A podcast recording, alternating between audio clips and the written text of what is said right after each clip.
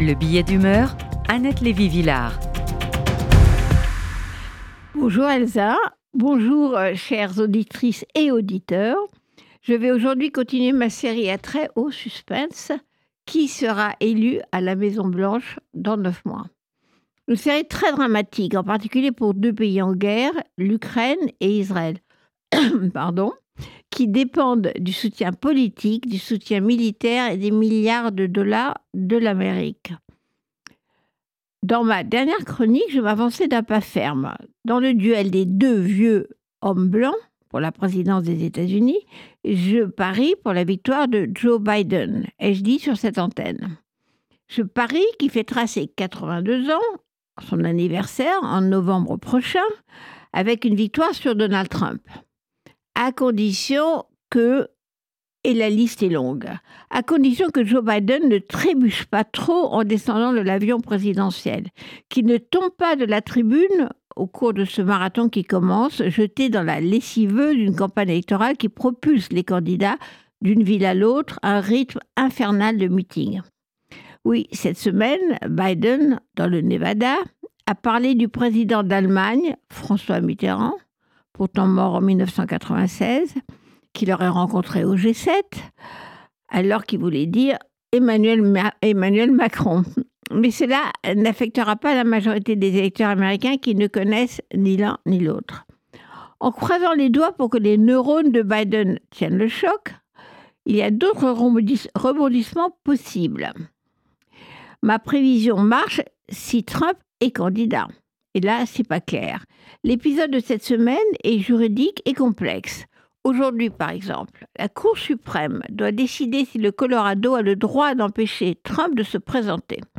En effet, la Cour suprême de cet État a décidé que Donald Trump avait soutenu l'attaque des miliciens d'extrême droite sur le Capitole, qu'il était donc coupable, je cite, d'insurrection ou de rébellion, ce qui lui interdit un retour à la Maison-Blanche selon la Constitution américaine.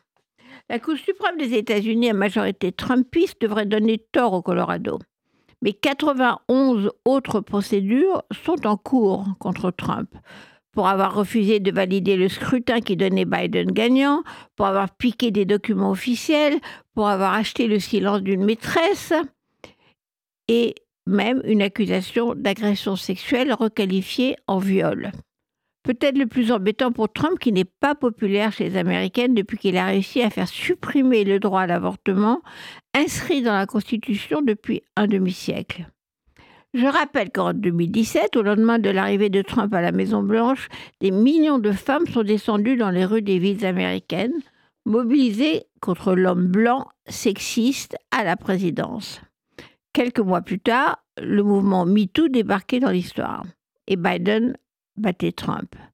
Les différents juges vont-ils accélérer les procédures pour permettre au candidat Trump de se présenter en novembre? La réponse est dans les épisodes suivants. Mais sans attendre, le sort de l'Ukraine et d'Israël est déjà en balance dans le duel Trump-Biden. Cette semaine, le Congrès a continué de bloquer les 60 milliards promis à l'Ukraine pour l'aider à gagner la guerre. Trump est clair depuis toujours. Lui réélu, dit-il, en 24 heures, la guerre s'arrête. Plus besoin de donner nos dollars à un pays qui va perdre de toute façon, dit Trump, poutiniste notoire. Le président Biden, qui n'a pas perdu de son sens tactique, refuse de lier l'aide à l'Ukraine avec une loi sur l'immigration pour faire plaisir aux républicains. Au contraire, il a fait un package liant l'aide à l'Ukraine et l'aide à Israël pour contrer les républicains qui veulent bien soutenir Israël, 17,6 milliards de dollars pour Israël, mais pas l'Ukraine. Cette bataille au Congrès sera, on l'espère, gagnée par Joe Biden et l'Amérique continuera d'aider les Ukrainiens à repousser les Russes. À neuf mois du scrutin, le président Biden est toujours impopulaire, mais Trump aussi, ne gardant que l'enthousiasme de sa base républicaine. Joe Biden, outre les femmes, a reçu le soutien de la classe ouvrière américaine, en l'occurrence le syndicat des ouvriers de l'automobile.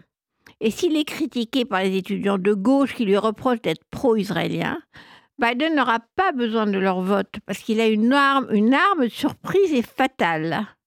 Elle s'appelle Taylor Swift, la chanteuse progressiste, a déjà fait gonfler les listes électorales le jour où elle a appelé ses fans à aller voter. 1200% d'augmentation d'électeurs sur vote.org dans l'heure. Elle est la bête noire de Trump. Taylor Swift, la personnalité la plus populaire des États-Unis, va peut-être frapper un grand coup dimanche, la finale du Super Bowl, quand toute l'Amérique regarde le match et que son boyfriend joue dans l'équipe, les Chiefs de Kansas City. Taylor Swift pourrait appeler à voter Biden. On sait que 18% des Américains ont déclaré qu'ils voteraient pour le candidat choisi par leur idole. Voilà les quelques pourcentages qui basculent à chaque élection et font la victoire d'un camp sur l'autre. Trump l'a compris.